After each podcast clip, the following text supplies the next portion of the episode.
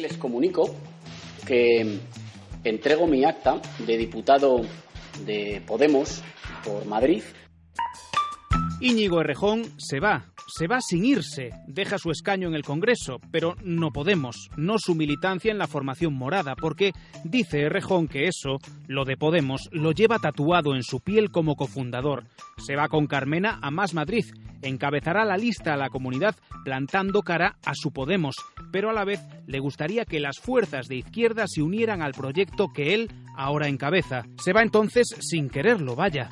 Entonces, mm, ¿es lo mismo? ¿Es distinto? ¿Realmente es otra forma de entender las cosas? Lo único cierto es que su discurso podría afirmarlo el letrista de Alejandro Sanz. Yo no vine a estar en política, vine a hacer política. Yo no vine a estar en política, vine a hacer política. Yo no vine a estar en política, vine a hacer política. Yo no vine a estar en política, vine a hacer política. Yo no vine a estar en política, vine a hacer política. Vale, Errejón, vale. No viniste a estar en política, pero eliges seguir estando en ella, una vez más.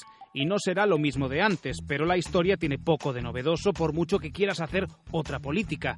Eras el yerno perfecto casi para cualquier votante, ese niño prodigio de la nueva izquierda que sin embargo nunca pudo hacer frente a Pablo Iglesias. Y lo intentaste varias veces. No eres el primer cofundador de Podemos al que le pasa. Y si no, ahí está el caso también de la compostelana Carolina Vescanza, ahora de tu parte ante el enemigo común. Podemos resta integrantes.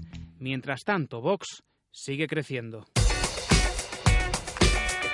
¿Qué tal? Saludos de Yago García. Es lunes 21 de enero. En Galicia hoy ha respondido precisamente a Podemos Luis Villares, portavoz de En Marea, harto de las críticas del secretario de la formación morada en la comunidad, Antón Gómez Reino, o de parlamentarias como Luca Chao. Villares señala que En Marea es un proyecto con mucho futuro y de paso reclama a los críticos que converjan con el proyecto común.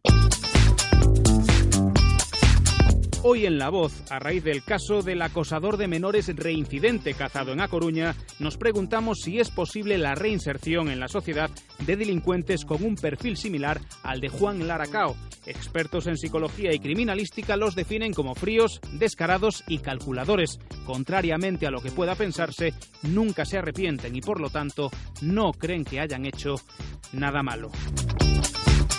Los controles de drogas en carretera se reducen drásticamente al no haber laboratorios que analicen las muestras que recoge la Guardia Civil de Tráfico. Esto provoca que los controles solo podrán hacerse por causas objetivas, conductores que presenten síntomas de ir drogados o al producirse accidentes o infracciones graves. La causa del cambio es que el convenio de la DGT con los laboratorios ha expirado y no se solucionará hasta que se firme otro. El año pasado Hacienda destapó la friolera de 80.000 inmuebles ocultos en 79 ayuntamientos gallegos.